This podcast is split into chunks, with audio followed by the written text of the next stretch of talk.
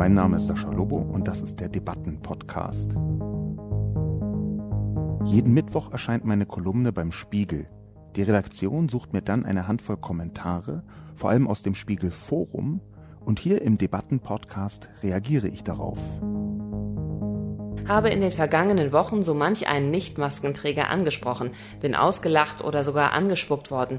Sorry, Lobo, das Wutproblem liegt nicht bei mir. Ich hasse all diese arroganten, sportlich trainierten Leute, die meinen, dass man Älteren, die das eben nicht mehr so gut vertragen, Vorschriften machen zu müssen. Auch ohne Maske leide ich manchmal an Atemnot. Wenn sogar ich das kann, kann es jeder, auch im fortgeschrittenen Alter. Guten Tag und herzlich willkommen zu einer weiteren Ausgabe des Debatten- und Reflexionscastes. Heute zum Thema Gesellschaft in der Corona-Krise, wir Wutsnobs. Zunächst wie immer die Zusammenfassung. Gesellschaft in der Corona-Krise, wir Wutsnobs. Abiturienten Deutschland hat ein neues Feindbild. Es ist der Mensch, dessen Nase über die Maske ragt. Wir sind zu Wutsnobs geworden. Wahrscheinlich waren wir es schon immer und Corona offenbart es bloß stärker als zuvor. Sascha Lobo beobachtet es teilweise an sich selbst. Wutsnobs sind die Leute, die auf einen Sündenbock einteufeln, die ihre Wut auf das einfachste, das billigste, das für sie selbst angenehmste Ziel richten und sich wenig bis gar nicht um die Beseitigung der Gründe für diese Wut kümmern. Zum Beispiel eine Person, die die Maske falsch trägt. Die Wut, die sich auch durch die große Belastung durch Corona bei allzu vielen angestaut hat, entlädt sich zu oft auf unfaire und kontraproduktive Weise.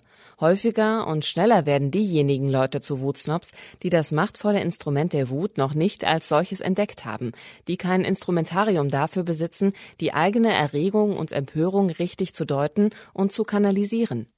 Die schale schnelle Wut auf den Nasenmann, noch bevor man überhaupt nachgefragt hat, hat enorm viele Geschwister.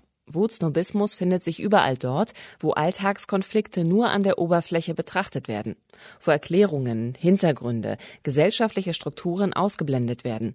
Über den Nasenmaskenmann kann man sich besonders leicht erheben, wenn man ganz genau über Corona Bescheid weiß, ohne jedoch eigene Konsequenzen zu ziehen, die mal etwas unangenehmer sein könnten. Wutsnobismus beinhaltet oft auch klassistische Elemente, also die Herablassung gegenüber vermeintlich niedrigeren sozialen Schichten, gegenüber wirtschaftlich weniger erfolgreichen oder weniger gebildeten. Mein Gott, und was, wenn da einfach mal jemand nicht so genau Bescheid weiß, weil sie oder er nicht Vollzeit die aktuelle Maskenetikette auf Twitter verfolgt? Das Empörungsejakulat muss raus. Die Wirkung spielt keine Rolle mehr. Wutsnobismus verschlechtert die Welt, weil die Wutenergie zu oft auf die Symptome allein gerichtet wird und zugleich durch ungerechtes und ungerechtfertigtes Getöse Gegenwehr generiert wird. Wut lässt sich psychologisch als eine Art Akku betrachten, und wenn der immer wieder an Nichtigkeiten entladen wird, dann beraubt man sich selbst der Energie, die für eine substanzielle Veränderung gebraucht wird. Bevor ich aber in die Kommentare hineinspringe, möchte ich erstmal was ganz Generelles sagen, vielleicht eine Metainformation, sowas kann man, glaube ich, nicht immer einbauen, aber manchmal eben schon eine Art Mini-Werkstattbericht aus dem Schreibprozess dieser Kolumne. Ich wollte zunächst nämlich ein Essay schreiben, also eine etwas längere Betrachtung eines speziellen Themas, einer gesellschaftlichen Entwicklung, eine Art Anschluss-Essay an die Vernunftpanik, die ich im Frühjahr, im März 2020 geschrieben habe, das war eine Kolumne, wo ich den Essay über die Vernunftpanik verfasste und wo dann eine so große Aufmerksamkeitswelle auf dieser Begrifflichkeit und auf dieser Beobachtung drauf sich setzte, dass da noch Tage und Wochen später drüber diskutiert worden ist. Also ziemlich genau das, was man sich als Kolumnist wünscht. Eine spezielle Perspektive wird regelrecht aufgesogen, viel beachtet, viel diskutiert. Ich bin sogar zu Markus Lanz eingeladen worden, dieser Kolumne wegen. Das ist also eine Art Idealszenario gewesen.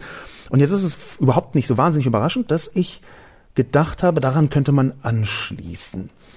Und ich habe das auf einer Ebene gedacht, wie ich das häufig tue, nämlich ich versuche ein gesellschaftliches Phänomen zu greifen, zu verstehen, überhaupt erstmal zu beobachten, zu analysieren und dann eine Begrifflichkeit dafür zu finden, ein eigenes Wort, ein eigenes zusammengesetztes Wort, ein Kompositum, aber irgendwie eine Begrifflichkeit, die einigermaßen neu fasst und verständlich fasst, was dort draußen eigentlich passiert.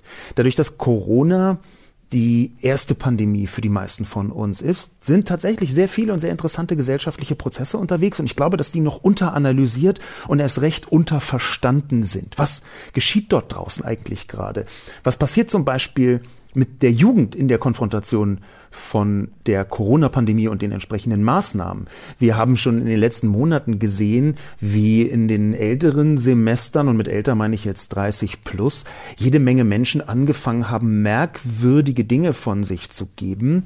Zu wenig Beachtung finden traditionell in Deutschland jüngere Menschen. Und was da, wo, wie geschehen ist, das ist, wenn überhaupt, verächtlich gefasst worden mit so Stichworten wie Corona-Partys, die ich nicht nur für unfair, sondern auch für in den meisten Fällen sogar ausgedacht halte. Aber mein Take, meine Perspektive auf die gesellschaftliche Entwicklung, wir Wutsnobs, da ist Wutsnob der Begriff, den ich mir ausgedacht habe, der ist leider nicht überragend gut geglückt vorsichtig gesagt. Ich habe nämlich gemerkt, dass tatsächlich da etwas dran ist. Ähm, diese Beobachtung, die zentral in der Kolumne ist, dass zwei Menschen da langgehen und die eine Person hat die ähm, Maske unter der Nase, die andere hat gar keine auf und ich empöre mich über die, die unter der Nase hat, dass dieses Phänomen zwar existiert und ich glaube, es steht wirklich stellvertretend für eine Entwicklung. Ich glaube aber in der Kolumne ist es mir leider nicht gelungen, das so prägnant zu fassen, wie ich mir das gewünscht habe. Vielleicht hat sich das auch gar nicht so richtig auflösen lassen. Die Vernunftpanik damals hat sich auflösen lassen, beziehungsweise mit auflösen meine ich jetzt eine verständliche Annäherung an das, was hinter dieser Vernunftpanik steht. Das konnte ich einbauen in die Kolumne. Bei den Wutsnobs ist das nicht so. Ich kann gar nicht genau sagen, warum. Manchmal ist es so, dass man ein Wort findet, dass man ein Phänomen findet, was sich total passend anhört, aber dann ist da gar nicht so viel Substanz drin, wie man am Anfang denkt. Ich weiß nicht, ob das hier der Fall ist. Ich glaube eher nicht. Es kann auch einfach sein, dass es mir nicht gelungen ist, die Essenz so richtig zu formulieren davon. Was meine ich eigentlich? Also mit dieser nicht gelungenen Kolumne ähm, gehe ich jetzt in die Kommentare rein. Die Kommentare haben mir in diesem Fall übrigens geholfen, von vielen verschiedenen Menschen geholfen, zu verstehen, ja, das ist tatsächlich nicht gelungen. Das ist ganz interessant, wenn man selber einen Text schreibt, dann fällt es einem ziemlich schwer zu sagen, ist dieser Text jetzt tatsächlich nur okay, gut, sehr gut, schlecht, sondern ist der vielleicht auch vollkommen neben der Spur. Man verteidigt dann vor sich selbst bestimmte Formulierungen, bestimmte Argumentationen und möchte wie so ein äh, Nachwuchs, wie so ein Sprössling, möchte man eigentlich den verteidigen, auch wenn es schon klar ist, es lässt sich kaum noch mehr verteidigen. Ich kann, das habe ich mir inzwischen angewöhnt, einigermaßen gut abstrahieren. Sind da Leute, die kritisieren, weil sie zum Beispiel eine andere Haltung haben? Oder sind da Leute, die kritisieren, weil sie tatsächlich mit diesem Text überhaupt nichts anfangen können, auch auf einer außerpersönlichen Ebene oder auf einer außerthematischen Ebene? Das zweite war der Fall. Es haben relativ viele Leute gesagt, hm, nee. Und ich glaube, das hat mir geholfen zu merken, ja, da fehlte tatsächlich einiges an Substanz. Wobei ich noch immer glaube, dass sie dort sein könnte. Es ist mir bloß nicht gelungen, sie wach zu kitzeln. Vielleicht ist auch der Begriff Wutsnob nicht treffend genug. Diese Wutsnobs, die sind zwar bei ein paar Menschen ziemlich gut angekommen, aber das waren sehr viel weniger, als ich gehofft hatte, ehrlich gesagt. Das also anfangend auch nochmal die Kommentatorinnen und Kommentatoren lobend, weil sie mir geholfen haben zu greifen und zu begreifen, dass die Kolumne nicht das ist, was ich äh, gerne daraus gemacht hätte. Und nun schreibt Elisabeth im Spiegelforum, Ganz ehrlich habe ich inzwischen eher Angst vor der Konfrontation, habe in den vergangenen Wochen so manch einen Nicht-Maskenträger angesprochen, bin ausgelacht oder sogar angespuckt worden. Sorry, Lobo, das Wutproblem liegt nicht bei mir. Das ist natürlich erstmal eine katastrophale Situation, wenn man angespuckt wird. Natürlich muss ich zuallererst Elisabeth entgegnen, dass es nicht nur ein einzelnes Wutproblem gibt. Es ist jetzt schon so, dass die Wut, die ich beobachtet habe, auf Leute, die ihre Maske nur so halb richtig tragen, dass die eine ziemlich große und flächendeckende war. Die meisten Leute sind ja eher pro Maske oder sehen zumindest ein, dass eine Maske notwendig ist. Das bedeutet also, es kann durchaus mehrere Wutwellen, mehrere Wutsphären geben. Und dass Sie das jetzt nicht haben, Elisabeth, das äh, glaube ich Ihnen gerne. Das ändert aber nichts daran, dass sehr viele Leute Menschen verspotten, die ihre Maske nicht perfekt tragen. Dass Nicht-Maskenträger, Leute, das komplett leugnen, dass die durchaus ein Problem haben und das kann auch ein Wutproblem haben. Das habe ich ja sogar in der Kolumne geschrieben.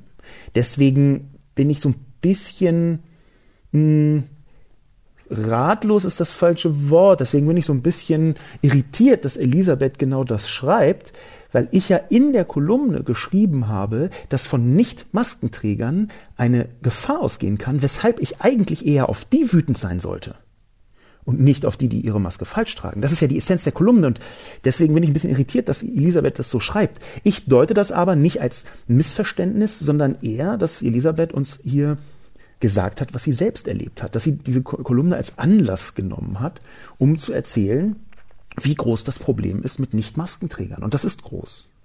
Wenn wir Nicht-Maskenträger jetzt erstmal definieren als Leute, die absichtsvoll keine Maske tragen.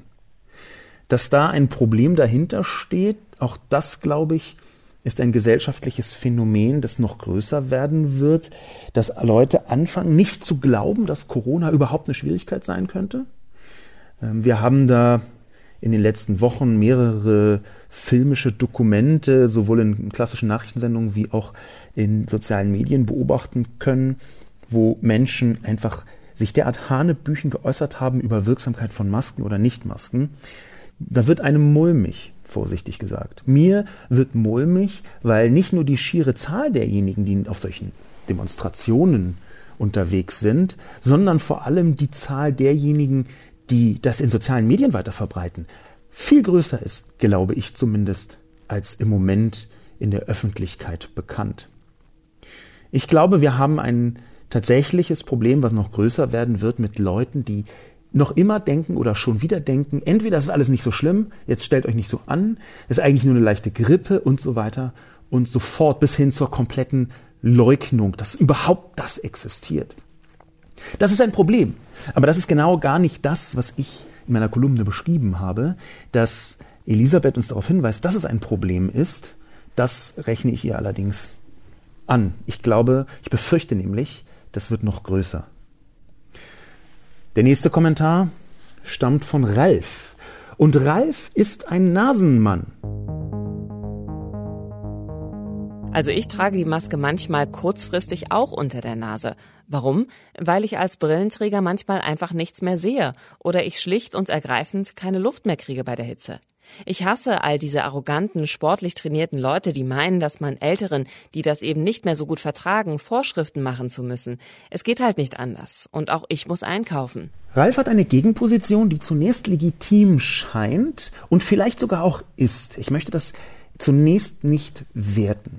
Ralf hat also so Alltagsschwierigkeiten, die Brille beschlägt zum Beispiel oder er kriegt keine Luft bei der Hitze ähm, und misst diese Schwierigkeiten, die er hat, die wiegt er auf gegen die Schwierigkeiten, die andere haben und natürlich gegen dieses für niemanden wirklich angenehme Phänomen, dass man da bestimmte Vorschriften machen muss. Es ist nicht so leicht zu sagen, was wiegt hier eigentlich schwerer? Auch wenn natürlich die meisten Leute dann sofort eine eigene Meinung haben und sagen, nein, sie gefährden das Leben von und so weiter, können wir gerne drüber sprechen. Aber es ist ja in der Tat so, dass wir hier von Wahrscheinlichkeiten sprechen. Wir sprechen von Wahrscheinlichkeiten, wie hoch ist die Wahrscheinlichkeit, dass sich jemand ansteckt und wie hoch ist die Wahrscheinlichkeit, dass jemand daran sterben könnte Oder wie hoch ist die Wahrscheinlichkeit, dass mit einer Maske, die man vorschriftsgemäß die ganze Zeit trägt, genau das nicht passiert? Das Abwiegen von Wahrscheinlichkeiten, auch der Wahrscheinlichkeit, dass man tatsächlich keine Luft mehr kriegt bei der Hitze, in solchen Wahrscheinlichkeiten, das ist sowieso keine Spezialität des Menschen. Menschen sind ziemlich schlecht darin, Wahrscheinlichkeiten richtig und angemessen einzuschätzen. Das ist auch ein psychologisch ganz gut erklärbares Phänomen, weil Wahrscheinlichkeit eben ein mathematisches Konzept ist, für das kein eigener Sinn so richtig zuständig ist, will sagen, wir sind hier komplett im abstrakten Raum. Und wenn man jemandem sagt, hier gibt's eine 3% Wahrscheinlichkeit, dann glaubt er, das ist so lange ganz wenig, bis es ihm tatsächlich auf die Füße fällt, weil auch 3% ist halt nicht null. Und dann wird er rückwirkend sagen, nee, das waren gar nicht 3%, ich habe ja was abbekommen. Diese eigene Empfindungslandschaft hindert uns zu einem guten Teil daran, auch dass wir nicht so richtig vergleichen können in vielen Fällen, hindert uns daran, Wahrscheinlichkeiten richtig einzuschätzen. Und das macht die Sache ziemlich schwer. Was wiegt mehr? Was wiegt schwerer? Dass Ralf nichts sieht und keine Luft mehr kriegt bei der Hitze und deswegen kurz die Maske unter die Nase zieht? Oder die theoretische und auch praktische Möglichkeit, dass sich jemand in dieser Zeit bei ihm ansteckt. Und, das muss man ja dagegen rechnen, nicht angesteckt hätte, wenn er die Maske über die Nase gezogen hätte. Ich glaube, dass das gar nicht leicht ist. Und ich glaube schon, dass Ralf bis zu einem bestimmten Punkt insofern recht hat, als dass es eine Zumutung sein kann, eine Maske zu tragen. Ich glaube aber persönlich, dass diese Zumutung eine ist, die man Menschen auch zumuten kann. Nämlich, dass der Schutz eben dann besser funktioniert, wenn alle Leute mitmachen und es da auch einen sozialen Druck gibt, mitzumachen. Ich glaube, dass eine Maskenpflicht sinnvoll sein kann. Ich glaube aber eben auch, dass eine Maskenpflicht dazu führen kann, dass eben manche seltene Momente der Ausnahme dann wieder weniger schlimm werden. Ich glaube nämlich, dass das zusammenhängt. Angenommen, Ralf ist Asthmatiker und hat tatsächlich bei einer größeren Hitzesituation Schwierigkeiten, Luft zu bekommen durch diese Maske. Das kann ja auch eine Schwierigkeit sagen, die im Kopf entsteht. Ich kenne relativ äh, viele Asthmatiker, auch aus Familienhintergründen.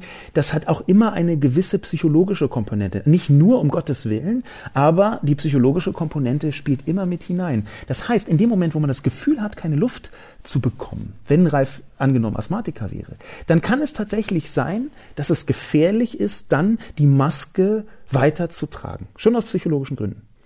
Das ist jetzt eine sehr hypothetische Situation. Ich möchte aber ein bisschen Verständnis für diejenigen wecken, die manchmal eben von auf den ersten Blick so scheinen, als seien sie wahnsinnig rücksichtslos, auf den zweiten Blick aber tatsächlich eine Schwierigkeit haben. Das habe ich ja auch in die Kolumne ein bisschen versucht einzubauen. Vielleicht will Ralf bloß ein bisschen die Unangenehmlichkeit von so einer Maske, hat jetzt keinen Bock drauf und äh, setzt sich da über die Gefahr anderer hinweg. Vielleicht ist es aber eben auch anders. Und ich glaube, es ist gar nicht so leicht von außen rauszufinden. Ich tendiere eher dazu, dass wenn es genauso ist, wie Ralf schreibt, nämlich manchmal kurzfristig trägt er sie unter der Nase, zu sagen, das ist noch vertretbar in speziellen Situationen, es wäre aber noch viel vertretbarer, wenn man eine allgemeine Maskenpflicht hätte. Dann würden die Ausnahmen weniger stark ins Kontor fallen. Oder wie das heißt. Insofern ist ähm, Ralf an der Grenze dessen, würde ich sagen, was man bei der Abwägung zwischen, ihr müsst immer Maske tragen und manchmal ist es sehr unangenehm, Maske zu tragen, noch so vertreten kann. Und ich finde es, wenn Ralf sagt, er hasst arrogante, sportlich trainierte Leute, die meinen, dass man Älteren, ähm, die das nicht so gut vertragen, Vorschriften machen zu müssen, da schwingt es dann schon ein bisschen in die Richtung, wo ich sage, na ja, Ralf, das ist ein Punkt, wo du ja auch andere gefährdest, andere Ältere, die es nicht mehr so gut vertragen. Was bedeutet jetzt schon vertragen in dem Sinn? Ich glaube, wir haben hier einen Abwägungsprozess. Ich neige eher der Maskenpflicht zu, aber eben auch deswegen, damit Leute, die, wenn Ralf tatsächlich Probleme hätte, damit Leute wie Ralf leichter schaffen, da im absoluten Notfall Ausnahmen machen zu können. in die gleiche Richtung, beziehungsweise auf der anderen Seite argumentiert Lilly. Lilly schreibt nämlich, ich bin als 40-Jährige im neunten Monat schwanger, untrainiert und habe somit einen deutlich erhöhten Sauerstoffbedarf, plus circa 30 Prozent als normal. Auch ohne Maske leide ich manchmal an Atemnot. Trotzdem schaffe ich es, im Notfall die Maske nur für ein paar Atemzüge abzuziehen und dann die Nase wieder zu bedecken.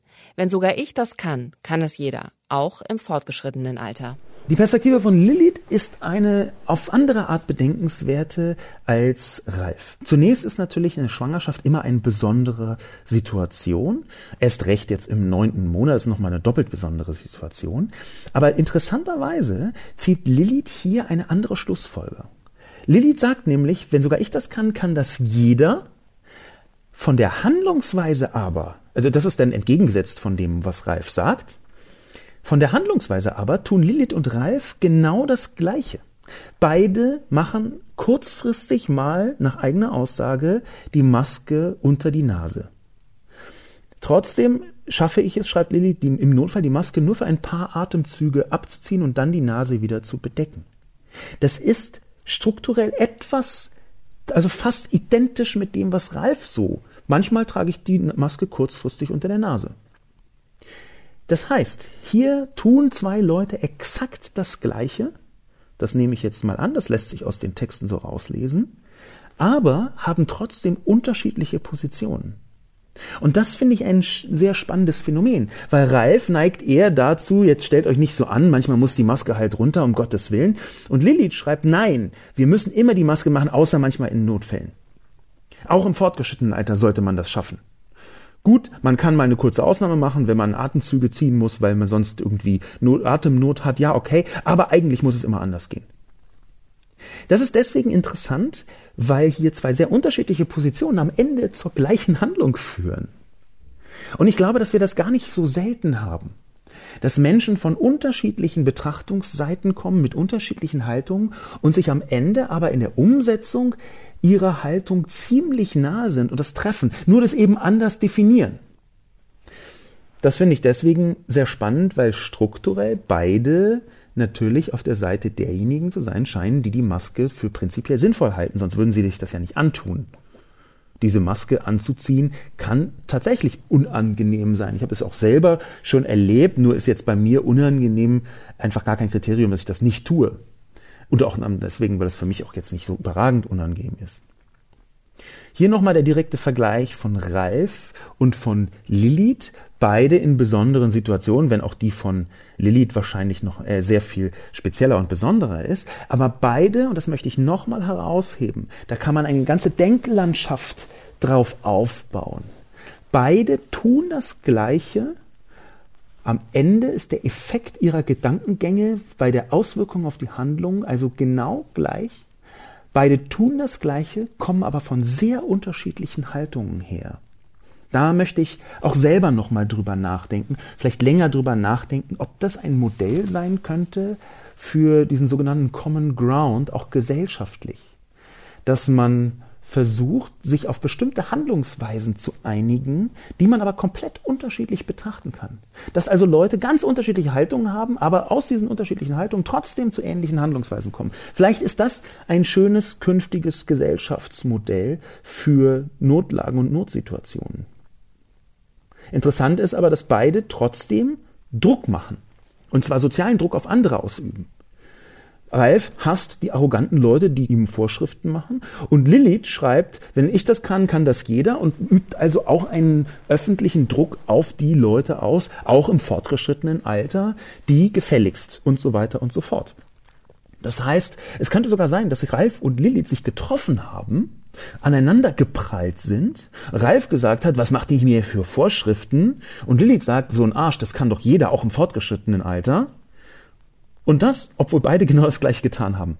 Nämlich 99% der Zeit die Maske auf und 1% der Zeit mal kurzzeitig die Maske auch unter die Nase. Der nächste Kommentar kommt von Ben.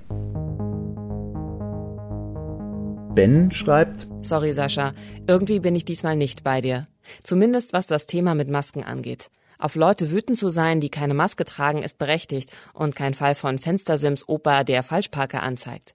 Ich kann auch nicht nachvollziehen, wieso eine falsch getragene Maske mich wütender machen sollte als gar keine. Eine freie Nase ist exakt dasselbe wie gar keine Maske zu tragen. Auch der Kurve Richtung Biofleisch etc. kann ich hier nicht folgen. Das Maskenthema ist in etwa wie die SDVO. Andere müssen sich an sie halten für andere. Wer rücksichtslos über Rot donnert, ist eine Gefahr für alle. Deswegen ist Wut angebracht und legitim. Ich will nicht, dass mein Sohn überfahren wird, weil einer meint, er müsse nicht auf Grün warten. Und genauso will ich nicht, dass meine Eltern sterben, weil jemand meint, er müsse keine Maske tragen. Bens Kommentar erscheint auf den ersten Blick einem relativ klarer und eindeutiger Widerspruch zu sein. Er formuliert hier entlang meiner Argumente eine Gegenposition. Das sieht auch alles ganz gut aus. Aber wenn man näher ranschaut, dann bemerkt man einige Unebenheiten in der Argumentation. Und eine dieser Unebenheiten, würde ich sagen, liegt darin, dass Ben ins ziemlich Extreme extrapoliert. Ich will nicht, dass meine Eltern sterben, weil jemand meint, er müsse keine Maske tragen. Das ist, das stimmt zwar, dass man das so empfinden kann. Ich weiß aber nicht, ob es sinnvoll ist, in diesen Extremen zu argumentieren. Will sagen, wenn man anfängt, sein Gegenüber, das keine Maske trägt, warum auch immer, zu anzugreifen oder auch einfach nur anzudiskutieren erstmal, aber wenn man anfängt, sein Gegenüber anzudiskutieren, mit der Prämisse, ich will nicht, dass meine Eltern sterben, also so ungefähr das maximale Worst-Case-Szenario, und du bist schuld, wenn meine Eltern sterben, weil du keine Maske trägst.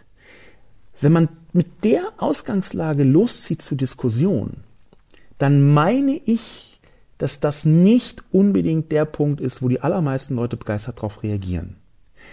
Denn diese Form der radikalen Beschuldigung, ich habe hier keine Maske an, also bin ich für den Tod deiner Eltern verantwortlich, die ist eine, die sofort massive Gegenwehr bei vielen Leuten erzeugt.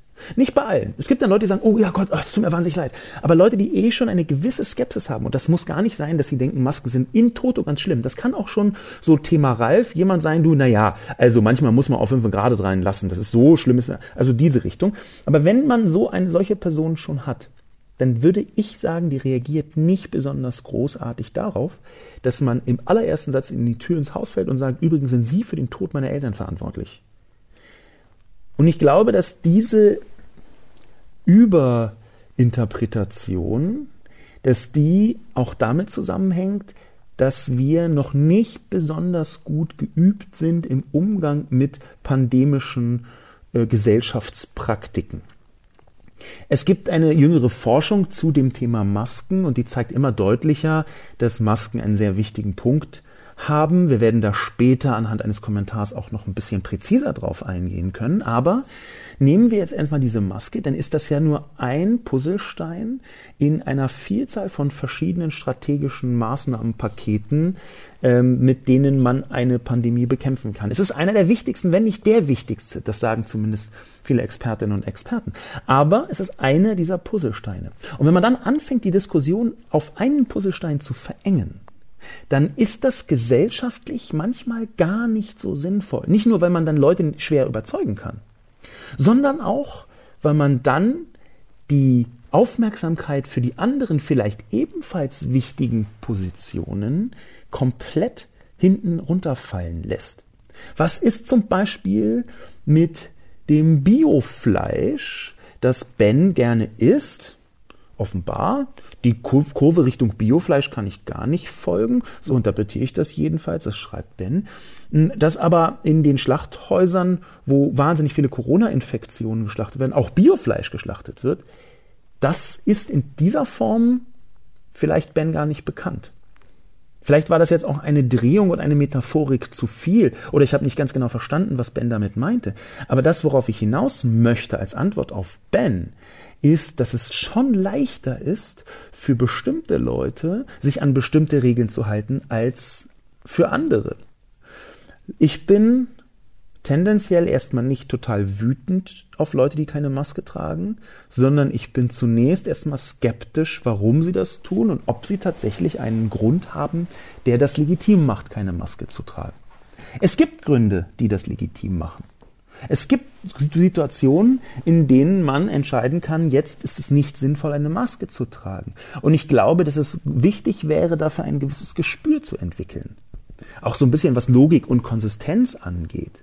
Wenn man so im Publikumsverkehr unterwegs ist, zum Beispiel in Kneipen, in Restaurants, dann gibt es ein paar Restaurants, da trägt das gesamte Publikum Maske, weil die Leute sonst nicht reingeladen werden. Dafür aber die ganzen Angestellten keine. Das ist eine Situation, wo man denkt, hm, wie sinnvoll ist es denn jetzt dort, Maske zu tragen oder nicht? Ich glaube, dass natürlich gibt es dazu Forschungsergebnisse und Restaurants sind ein wichtiger Ort, wo Übertragungen stattfinden. Ich glaube aber nicht, dass es dann trotzdem so leicht ist, mh, zu behaupten, da trägt jemand keine Maske und deswegen sterben meine Eltern. Auch hier wieder diese Extremsituation. Ich glaube, dass wir trotz der Gefährlichkeit und trotz der großen Wirksamkeit zum Beispiel von Masken das auch auf einer gesellschaftlichen Ebene betrachten sollten. Und zwar einer gesellschaftlichen Ebene, die sagt, so wie ich das vorher auch schon argumentiert habe, angenommen, wir hätten eine Maskenpflicht, dann wäre es auch leichter, mit sinnvollen Ausnahmen umzugehen. Schon allein, weil sie in einer, innerhalb einer Maskenpflicht formuliert werden müssten. Wenn wir keine Maskenpflicht haben, dann ist es auch fast unmöglich, sinnvolle Ausnahmen davon zu definieren. Irgendwie klar. Gleichzeitig sehe ich, dass wenn man alles verengt auf die visuell besonders deutlichen äh, Diskussionspunkte, dann läuft man schnell Gefahr, die weniger visuell sichtbaren Punkte zu vernachlässigen. Es gibt ja auch eine ganze Reihe von nicht sichtbaren Maßnahmen, die sinnvoll sein könnte. Die App etwa. Und die App für sich genommen, die scheint ziemlich gut zu funktionieren in bestimmten Clustern, also in bestimmten Bereichen. In anderen können wir noch gar nicht genau sagen, wo es funktioniert, aber es scheint mehrere Hinweise darauf zu geben, dass zum Beispiel, wenn eine solche Corona-Warn-App benutzt wird von Angestellten eines Krankenhauses oder so, dass man dann ein relativ gutes Bild darüber bekommen kann, wie solche Ansteckungsverläufe sind und wer wo wann wie in Quarantäne gehört oder nicht. Also solche Informationen zu bekommen, das kann schon sinnvoll sein. Das ist aber eine unsichtbare Maßnahme, die ähm, auch relevant sein kann und die man dann eben weniger stark in der Diskussion hat. Ich glaube, dass man es sich hier nicht zu einfach machen darf. Und ich glaube, dass viel von diesem, wir müssen alle und ich hasse diesen Typ, der keine Maske trägt, viel davon ist auch Bewältigung der eigenen Hilflosigkeit weil es halt so ein schönes Ding ist. Man kann diese Maske aufziehen und dann fühlt man sich, als könne man, würde man etwas tun. Und dann spricht man andere Leute an, die keine Maske haben und dann fühlt man sich, als könne man etwas tun. Und wohlgemerkt, das mag sich jetzt kritisch anhören, ist es nicht. Ich bin für die Maske. Ich glaube, dass die Maske sehr viel hilft. Ich glaube, dass wir eine Maskenpflicht sogar brauchen. Davon bin ich überzeugt. Und zwar deswegen, weil ich mit Fachleuten gesprochen habe, die das ganz ähnlich sehen. Aber ich glaube trotzdem, dass auch wenn Masken helfen und auch wenn Masken wichtig sind, man versuchen kann, damit gesellschaftlich sinnvoll umzugehen. Ramazan dagegen schreibt etwas, mit dem ich mich intensiver beschäftigt habe, weil es ein Muster ist, das dahinter steht. Ramazan schreibt nämlich interessant. Zahlreiche Experten sind der Meinung, dass die Masken gar nichts bringen. Aber Sie, Herr Lobo, meinen, das falsche Tragen einer Maske sei ein gutes Beispiel für fehlerhaftes Verhalten? Seit wann sind Sie denn der Epidemiologe? Seit wann wissen Sie es besser als Experten wie Anders Tegnell? Wenn Sie ehrlich wären, müssten Sie sagen, die Fachleute streiten sich, woher soll ich also wissen, was richtig ist? Stattdessen plappern sie einfach irgendetwas nach, ohne sich ehrlich zu machen. Im Kommentar von Ramazan sind eine ganze Menge interessanter Punkte vorhanden, allerdings interessant viel eher aus Debatten und gesellschaftlicher Ebene als aus inhaltlicher Ebene. Dass das inhaltlich nicht besonders viel taugt, sieht man an einem sogenannten Weasel-Word. Mit Weasel-Word sind Worte gemeint, die so labberig daherkommen, als seien sie Beweise oder als würden sie Größenordnungen verkünden, aber in Wirklichkeit gar nichts bedeuten. Das Visual Word, was hier vorhanden ist, ist die Begrifflichkeit zahlreicher Experten. Wenn man sagt, zahlreiche Experten sind der Meinung, dass, dann glauben die Leute das und man muss gar nicht mehr nachweisen, dass es zahlreiche Experten sind. Wenn man sich aber tatsächlich beschäftigt mit dieser Thematik, dann sind es nicht mehr zahlreiche Experten, sondern dann sind es sehr vereinzelt einzelne echte Experten und dafür eine riesige Vielzahl von irgendwelchen YouTubern, die expertig zu sein scheinen, weil sie entweder einen Doktortitel gemacht haben in Bachblütentherapie oder irgendwie so halbwissenschaftlich daherkommen. Es ist nicht so, dass zahlreiche Experten der Meinung sind, dass die Masken gar nicht bringen, Komma, im August 2020. Denn das ist das Interessante an Ramazans Einlassung. Das wäre noch im März 2020 faktisch richtig gewesen.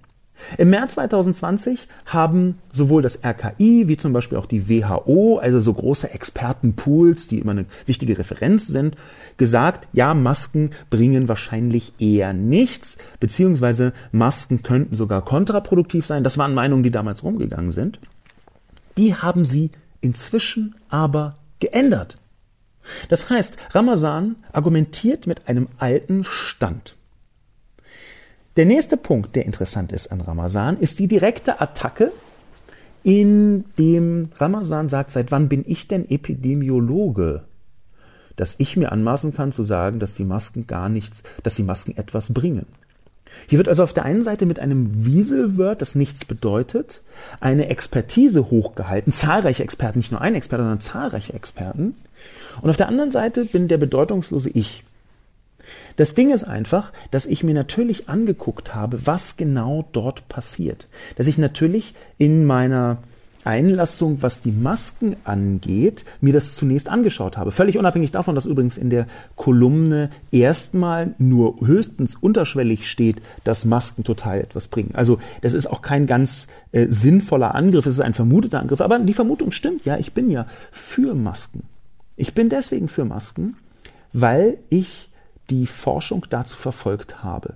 Ich habe sie mir näher angeschaut. Ich habe, das muss ich vielleicht dazu sagen, äh, in meinem Buch für die Taschenausgabe, Taschenbuchausgabe, die im Herbst kommt, von Realitätsschock auch ein Kapitel über Corona geschrieben und da speziell auch über die Art und Weise, wie das mit den Masken funktioniert. Und zwar nicht aus epidemiologischer Sicht, sondern aus gesellschaftlicher Sicht.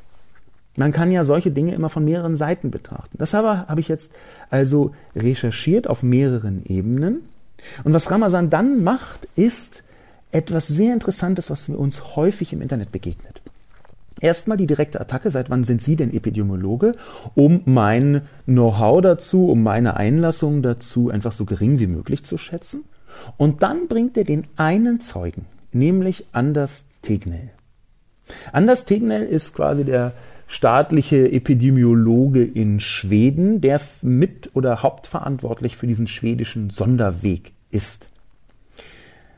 Nun ist es einfach so, dass wenn wir uns näher anschauen, wie dieser Kommentar von Ramazan aufgebaut ist, nun ist es einfach so, dass ein einziger Zeuge fast nichts aussagt. Wenn man nur einen einzigen Zeugen in diesem Kontext hineinbringt, dann ist das zwar besser als gar nichts, besser als ein Wieselword, aber weil Wissenschaft so aufgebaut ist, wie sie aufgebaut ist, und weil dieses ganze Thema von Corona noch einigermaßen neu ist, ist hier eine einzige Einlassung selbst eines Experten, einer Expertin nicht zwingend das beste, der beste Beweis dafür, dass Masken nichts taugen. Es gibt einen Mann namens Giorgio Colli. Giorgio Colli ist äh, einer der wichtigsten Nietzsche-Experten des 20. Jahrhunderts gewesen, italienischer Philosoph. Und der hat einen ziemlich tollen Ausspruch getätigt, den man auch auf das Internet und eigentlich auf die ganze Wissenslandschaft der Welt münzen kann. Nietzsches Werk war sehr umfangreich, vorsichtig gesagt, und genau darauf zielt Giorgio Colli, der große italienische Nietzsche-Experte, mit dem Zitat Nietzsche hat alles gesagt und das Gegenteil von allem.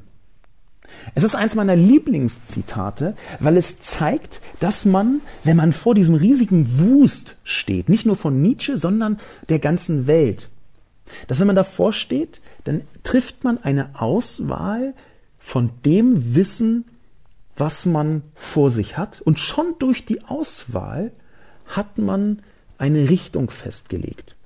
Das heißt, Anders Tegnell hat in der Tat mehrfach sich schon gegen Masken geäußert.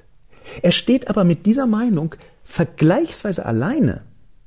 Anders Tegnell, der schwedische Epidemiologe, hat eine ganze Reihe von richtigen Ausbrüchen gegen die Maskenpflicht hingelegt. Allerdings ist auch das zum einen über die Zeit leicht verändert und zum anderen haben wir hier den Vorteil, dass wir eine Zahlenebene mit dabei haben. Deswegen ist der Kommentar von Ramazan eigentlich ziemlich genau das, was er mir vorwirft. Die Fachleute streiten sich, woher soll ich wissen, was richtig ist? Das sollte ich sagen. Nein, die Fachleute streiten sich nicht, sondern es gibt eine ziemlich große Mehrheit inzwischen dafür, dass Masken sinnvoll sind. Das ist nicht ein Streit unter Fachleuten, wo die Fachwelt komplett gespalten ist. Es ist ein Streit zwischen Anders Tegnell in Schweden, der verantwortlich ist für den schwedischen Sonderweg, und eine Vielzahl von Staaten, wir reden hier von 85, 90 Prozent plus, die Masken für sinnvoll halten. Die Fachleute streiten sich nur dann, Ramazan, wenn sie gerade möchten, dass sie sich streiten. Und das Interessante ist, dass sie ja nicht nur sagen, die Fachleute streiten sich, ich weiß nicht, was richtig ist, sondern dann wissen sie wissen selber, was richtig ist, obwohl angeblich ja die Fachleute sich streiten. Sie werfen also mir etwas vor, was sie selbst tun. Und auch im Schlussakkord schreiben sie, stattdessen plappern sie einfach irgendetwas nach, ohne sich ehrlich zu machen. Damit sagen sie nichts anderes als, dass mit dem Streit der Fachleute war für mich nur eine Wendung, die mir in den Kram gepasst hat, die ich aber gar nicht inhaltlich gemacht habe. Denn wenn Sie mir vorwürfen, unehrlich zu sein, dann setzt das ja voraus, dass Sie wissen, was richtig ist. Das heißt, Sie sagen, die Fachleute streiten sich, ich kann nicht wissen, ich, Sascha Lobo, kann nicht wissen, was richtig ist. Die Fachleute streiten sich, ich, Ramazan, weiß, was richtig ist. Deswegen machen Sie sich nicht ehrlich. Das ist in sich komplett inkonsistent. Entweder Sie sind der Meinung, man weiß wirklich nicht, was richtig ist, dann können Sie mir auch nicht sagen, dass meine Version falsch ist. Oder Sie sagen, man weiß, was richtig ist, und dann können Sie aber das Beispiel nicht benutzen, dass die Fachleute sich streiten. Was Sie nebenbei gesagt gar nicht tun, jedenfalls nicht in der Größenordnung, die Sie hier vorgaukeln. Schauen wir mal ruhig auf dieses Land, Schweden, wo Anders Tegnell eine Mitverantwortung trägt für den Sonderweg.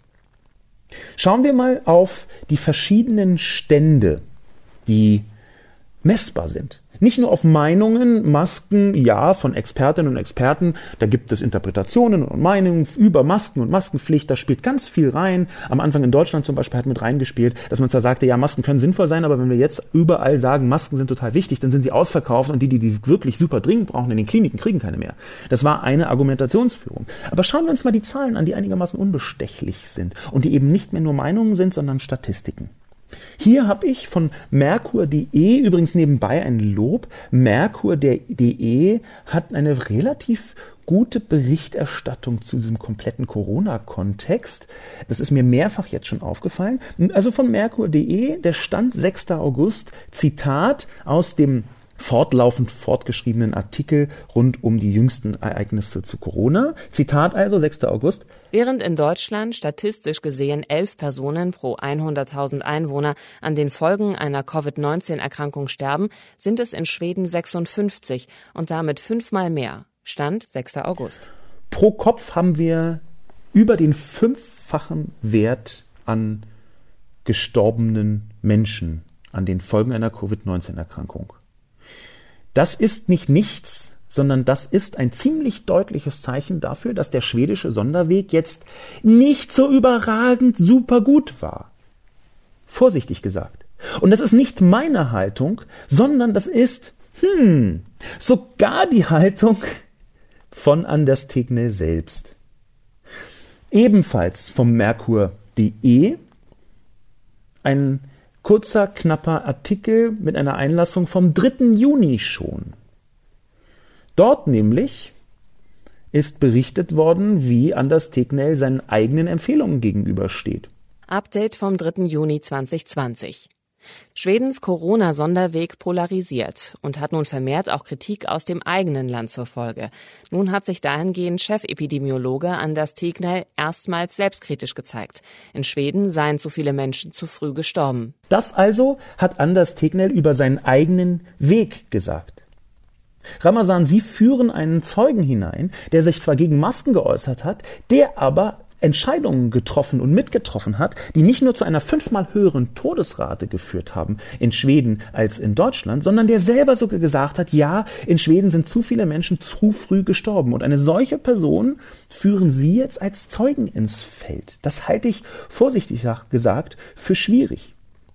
Und wenn wir dann auch noch anschauen, dass die ehemalige Staatsepidemiologin des Landes auch hier Merkur.de vom 24. Mai 2020, dass die ehemalige Staatsepidemiologin in Schweden, Annika Linde, nämlich anfangs ihren Nachfolger Anders Tegner unterstützt hat, dann aber gesehen hat, als die Todeszahlen dramatisch hochgegangen sind in Schweden, dass sie ihre Meinung ändern mussten und das auch gesagt hat. Wenn man also das alles mit einberechnet aus den letzten Monaten, dann wird umso unverständlicher, um es mal ganz konkret zu sagen, warum Ramazan noch immer festhält daran an Anders Tegnell als dem Zeugen, der auch allein steht gegen die meisten anderen europäischen Epidemiologinnen und Epidemiologen.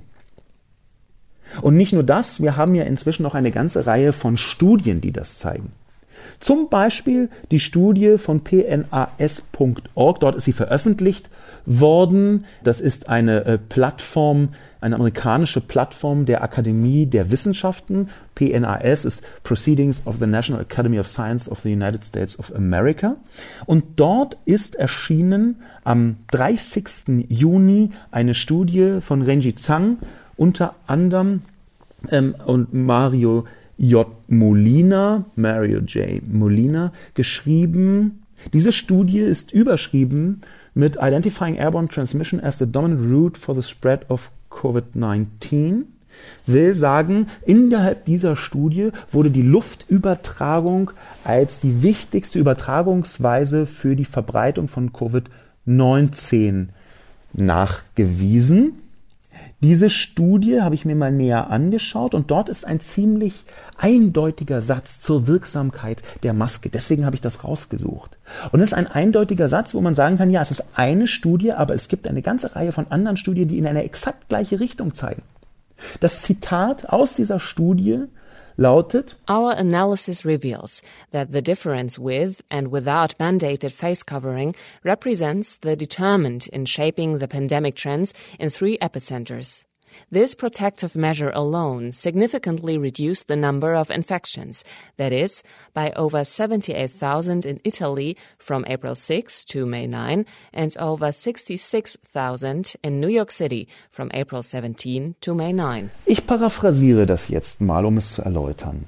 Innerhalb dieser Studie haben die Leute ganz konkret, die Wissenschaftlerinnen und Wissenschaftler ganz konkret gemessen, dass die Bedeckung des Gesichts, mandated face covering, dass die der verpflichtende Bedeckung des Gesichts in Italien 78.000 Leute vor der Infektion gerettet hat, und zwar vom 6. April bis zum 9. Mai. Und in New York vom 17. April bis zum 9. Mai 66.000 Leute gerettet hat vor einer Infektion. Die können das direkt zurückführen auf genau diese Schutzmaßnahme allein. Das schreiben sie. Wirklich nur die Pflicht, die Maskenpflicht hat eine Vielzahl von Menschen davor bewahrt, sich angesteckt zu haben. Das ist die gegenwärtige wissenschaftliche Realität. Man muss dazu sagen, eine Studie kann natürlich auch immer noch anders ausgedeutet werden. Ich glaube aber, dadurch, dass eine so große Zahl von Studien genau in diese Richtung gehen, dass das was Sie schreiben, Ramazan, nicht dem Stand der Wissenschaft entspricht, sondern einfach Ihrem Wunschdenken. Ich glaube, Sie möchten gerne, dass Masken nichts bringen und deswegen suchen Sie sich diese kleinen Teile raus aus diesem ganzen Wust an Informationen, die dazu führen, dass Sie Ihre Haltung stützen können. Sie suchen sich exakt die Informationen, die Ihre eigene Meinung stützen. Das, was Sie tun, ist eine kognitive Verzerrung, einer kognitiven Verzerrung zu folgen. Diese kognitive Verzerrung hat einen eigenen Namen, der sogenannte Bestätigungsfehler, und Sie provozieren diesen Bestätigungsfehler. Das heißt, Sie gehen rum und schauen sich an, welche Expertinnen und Experten haben meine Meinung und die benutze ich dann, um zu beweisen, dass ich recht habe, dass meine Position die richtige ist. Ich glaube, das ist falsch und ich glaube, es ist gefährlich. Und wenn Sie dann auch noch sagen, stattdessen plappern Sie irgendwas nach, ohne sich ehrlich zu machen, dann behaupten Sie, dass es die eine Wahrheit gibt und die Sie gepachtet haben, obwohl Sie im Satz davor das Gegenteil behaupten, nämlich woher soll ich wissen, was richtig ist. Sie wissen offenbar schon, was richtig ist und das ist leider das, was der Mehrheit der Wissenschaft im Moment, Stand August, entgegenspricht. Wir sehen hier leider auch, dass Wissenschaftskommunikation in der Öffentlichkeit noch immer ein schwieriges Thema ist. Denn es ist ja wirklich so, dass Ramazan mit seinen Einlassungen auf einem Stand März ganz anders zu bewerten gewesen wäre.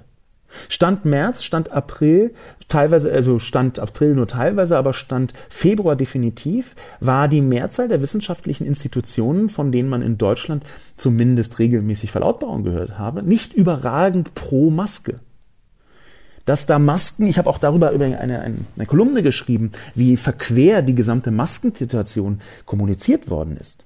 Es ist ja sogar leider so, dass noch Ende Januar 2020 der Bundesgesundheitsminister Jens Spahn bei einem Interview in der Bild-Zeitung ernsthaft gesagt hat, das äh, Virus kann nicht über Luft übertragen werden. Das ist kein Problem, deswegen brauchen wir auch keine Masken. Das hat er, ich habe das paraphrasiert jetzt, aber das hat er fast so exakt gesagt. Das habe ich auch in einer Kolumne einmal verlinkt, nämlich in der Maskenkolumne. Das ist eine Problematik, dass die Öffentlichkeit mit den Wissenschaftskommunikationsfragmenten, die man so durch die Massenmedien zugespielt bekommt, von sozialen Medien möchte ich ja gar nicht erst anfangen, dass sie nicht besonders gut mit denen umgehen kann. Und ich glaube, das müsste man eigentlich mitberechnen. Und dann wieder sehe ich halt auch, dass es einigermaßen gut funktioniert in vielen anderen Dimensionen, dass zum Beispiel ein solcher Podcast wie der Drosten-Podcast, den ich so ein ganz kleines, sanftes bisschen verspottet habe in der Kolumne, aber wirklich nur ganz sanft, ähm, dass der Drosten-Podcast so groß geworden ist und von so vielen Leuten gehört haben und von so vielen Menschen auch als Referenzpunkt betrachtet wird. Das ist eine sehr gute Nachricht für die Wissenschaftskommunikation. Genau in die Wissenschaftskommunikation sticht mit ihrem Kommentar auch Anja hinein. Anja schreibt, Zweifellos hat die Boulevardisierung des Journalismus im Zeitalter des sich im Sekundentakt aktualisierenden Nachrichtentickers zu einem permanenten öffentlichen Empörungsmanagement geführt, von dem ich aber nicht beobachten kann, dass er auch nur entfernt irgendetwas mit den Empfindungen der Durchschnittsmenschen hierzulande zu tun hat. Zum Glück. Ich jedenfalls habe niemanden im entferntesten Bekanntenkreis, der je im Gleichtakt mit dem Leitmedienjournalismus über faule Griechen oder Russlandversteher Schaum vom Mund gebildet hat. Im Falle dieser Pandemie ist allerdings Zorn auf Leute, die offen zeigen, dass es sie einen Dreck kümmert, ob sie andere anstecken, anders zu bewerten als die ewige Empörungsorchestrierung von journalistischen Machern der veröffentlichten Meinung. Ich kenne im Freundes- und Verwandtenkreis alleine zwei Fälle, in denen Covid-19 Erkrankte wochenlang Intensivbehandlung erfahren haben und auch Monate danach noch nicht auf dem Damm sind. In beiden Fällen waren es Menschen, die vorher locker einen Halbmarathon laufen konnten. Ich habe eine Tochter mit krankheitsbedingt nur 50 Prozent Lungenvolumen, schwer herzkranke Schwiegereltern und Freunde mit Kindern, die unter Mukoviszidose leiden. Keinen von ihnen kann ich mehr sehen, weil ich als Lehrkraft wöchentlich vor 150 Kindern in geschlossenen Räumen stehe und noch vielen weiteren auf Gängen begegne. Wenn Leute also meinen, sie hätten das Grundrecht, ihre Keime zu verbreiten und zudem jeden, der das nicht tut, als gehorsame Schafe der vermeintlichen Corona-Diktatur zu verunglimpfen, ist es gerechtfertigt, dass dem verantwortlichen Teil der Gesellschaft der Kamm schwillt. Komischerweise sind diese Leute nicht bereit, massenhaft Patientenverfügungen zu unterzeichnen, die im Fall ihrer Erkrankung medizinisches und Pflegepersonal davon entbinden, sich ihretwegen einer Infektion auszusetzen. Ich empfinde die Leute, die offen ihre Verachtung für Rücksicht und Vorsicht zeigen, als Kotzbrocken. Anjas Kommentar ist zunächst einer, einer, dem man sehr gut emotional folgen kann. Ich bin Anja sehr dankbar, dass sie das so geschrieben hat, weil da eine Wut durchkommt, die ich für gerechtfertigt halte. Es ist nicht die Wutsnob Wut, also dieser Wutsnobismus, den Anja hier anbringt, sondern bei ihr ist eine tatsächliche Sorge um ihr nahestehende Menschen da und es ist eine tatsächliche Beeinträchtigung ihres eigenen Lebens da, weil sie dadurch, dass sie beruflich automatisch eine größere Wahrscheinlichkeit hat, sich anzustecken, ihre halbe Familie nicht mehr sehen kann. Gleichzeitig macht Anja, glaube ich, einen kleinen Fehler in ihrer Emotionalität, den ich ihr gar nicht vorwerfen möchte, sondern den ich nur so ein bisschen rauszitieren möchte. Es ist ein Fehler, den die meisten von uns machen. Nämlich zu sehen, dass jemand die Maske unter der Nase trägt, kurzzeitig, wie zum Beispiel Ralf oder auch Lilith vorher, und anhand dieses Kleinen die Maske unter der Nase sehen, sofort die große Sphäre mit aufzumachen. Anja bezieht sich auf meine Kolumne, wo es um Menschen geht, die die Maske kurz unter der Nase tragen oder unter der Nase tragen. Sie schießt aber gegen diejenigen, die gar nicht einsehen, Masken zu tragen, gegen die ich ja auch geschossen habe. Und das ist deswegen interessant, weil hier eine Art Pass pro Toto Prinzip funktioniert. Ich finde es richtig, dass Anja sauer ist auf Leute, die mutwillig andere gefährden, indem sie sagen, Maske interessiert mich nicht, mir scheißegal, ich mach, ihr seid doch alle doof. Äh, Corona gibt's gar nicht.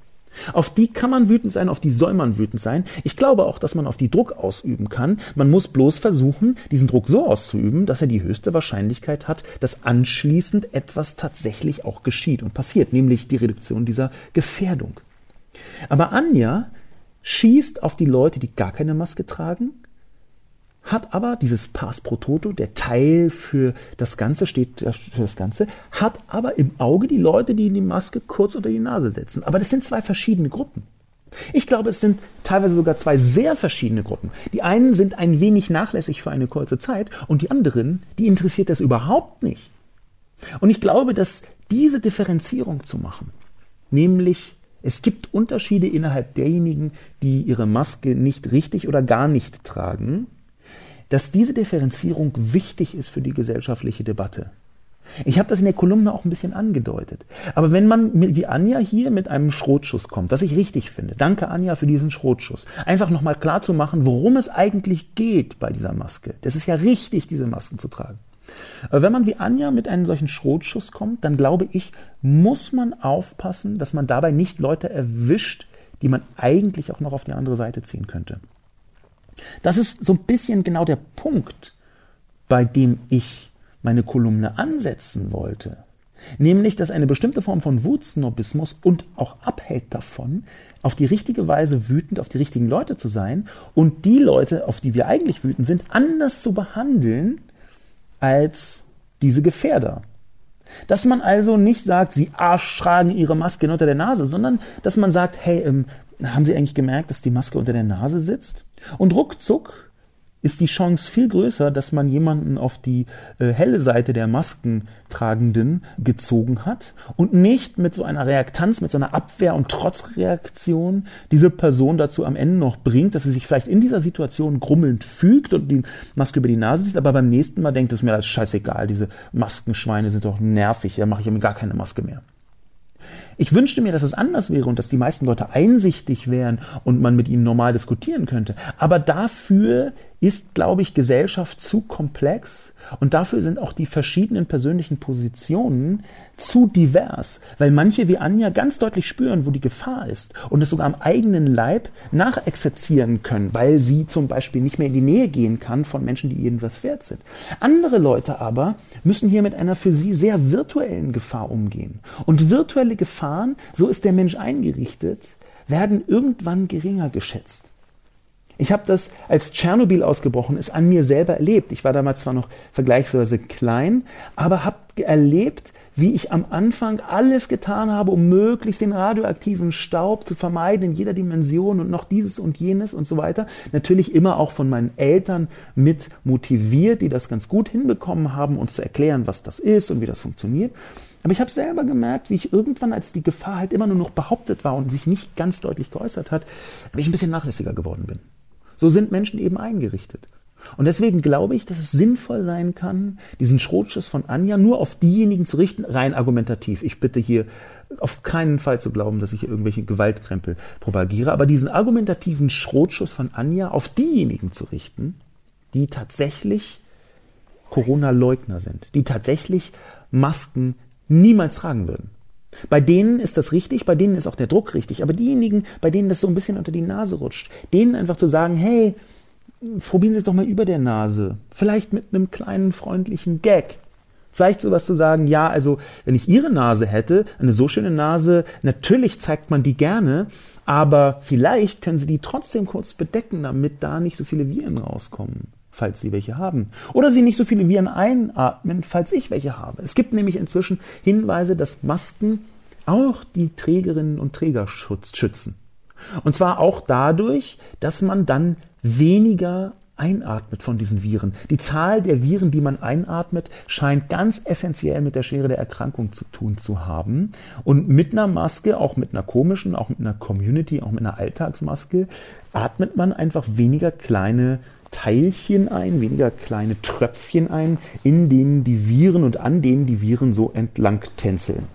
Das alles sind Mechanismen, wo wir noch am Anfang sind, das zu verstehen. Und ich kann immer gut damit umgehen, wenn Leute sagen, wir wissen aber noch gar nicht genau. Ja, wir wissen noch gar nicht genau. Aber wir haben schon Wahrscheinlichkeiten. Wir haben schon Einsichten, die man bei aller Wahrscheinlichkeit oder mit an Sicherheit grenzender Wahrscheinlichkeit für gesetzt halten kann. Wir haben schon Einsichten, die bewiesenermaßen dazu führen, dass weniger Leute sich anstecken und sterben. Wir haben schon Einsichten, wo wir vielleicht kein Warum sagen können, was die Aufgabe der Wissenschaft eben auch ist, Begründungen zu liefern, aber wo wir schon sagen können, dass etwas sinnvoll ist oder nicht sinnvoll ist. Und ich glaube, wir müssen sehr viel intensiver kommunizieren darüber, was die Erkenntnis dahinter sind und wie diese Form von wissenschaftlicher Erkenntnis funktioniert und gleichzeitig in der gesellschaftlichen Debatte liberaler werden. Das hört sich total kontraintuitiv an, dass beides gleichzeitig geht, aber ich glaube, es geht beides gleichzeitig. Das Ziel, was ich am Ende vor Augen habe, ist, so viele Menschen wie möglich davon zu überzeugen, sich richtig zu verhalten. Und das ist eben nicht den maximalen Druck aufzubauen in solchen Situationen. Das hängt damit zusammen, dass das neu ist, das hängt damit zusammen, dass noch nicht alles bekannt ist, das hängt damit zusammen, dass viele Expertinnen und Experten und Regierungsmitglieder sich am Anfang widersprochen haben und dann ihre Meinung geändert haben. Und die Änderung einer Meinung, vor allem wenn sie nicht besonders transparent und erklärend passiert, ist immer ein Anlass für Skepsis. Da gibt es eine Vielzahl von Gründen, warum es sinnvoll ist, nicht mit dem Schrotgewehr zu argumentieren, gerade in Zweifelsfällen, sondern vorsichtig und tastend, vielleicht ein bisschen freundlich, immer auch gesichtswahrend zu argumentieren. Es ist nicht so, dass mir das selbst immer gelingt, muss ich noch dazu sagen. Es ist nämlich nichts, was man einmal anschalten kann und es ist da. Es ist etwas, wofür man sich immer wieder neu entscheiden muss und auch situativ entscheiden muss. Mit solchen Menschen zu reden und zu überlegen, wie können wir es denn schaffen, sie näher an eine tatsächlich nachgewiesene Verhaltensweise zu bringen, die weniger Menschen gefährdet. Und wenn wir das schaffen, dann kann vielleicht ein sozialer Druck irgendwann dazu führen, dass sogar diejenigen sich fügen, die es eben nicht glauben. Ich glaube, dass unter diesen Corona-Leugnern besonders viele Menschen sind, die einfach überhaupt nicht wollen, dass das existiert. Die einfach diesem eigenen Wunsch so viel mehr Raum einräumen, weil sie nicht damit umgehen können, dass tatsächlich eine Pandemie da ist.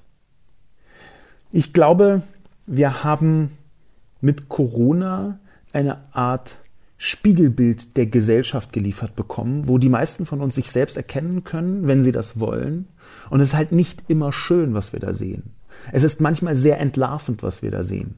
Es ist manchmal aber eben auch auf beglückende Weise entlarvend, zu sehen, okay, ich habe bisher gedacht, dass ich eine Person bin, die einigermaßen gut X kann und jetzt merke ich, wo es drauf ankommt, hm, so gut bin ich darin gar nicht.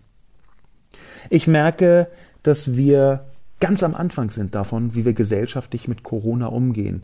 Und ich sehe, dass zu viel Wut vorhanden ist. Ich sehe, dass Wut auf die falschen Dinge vorhanden ist.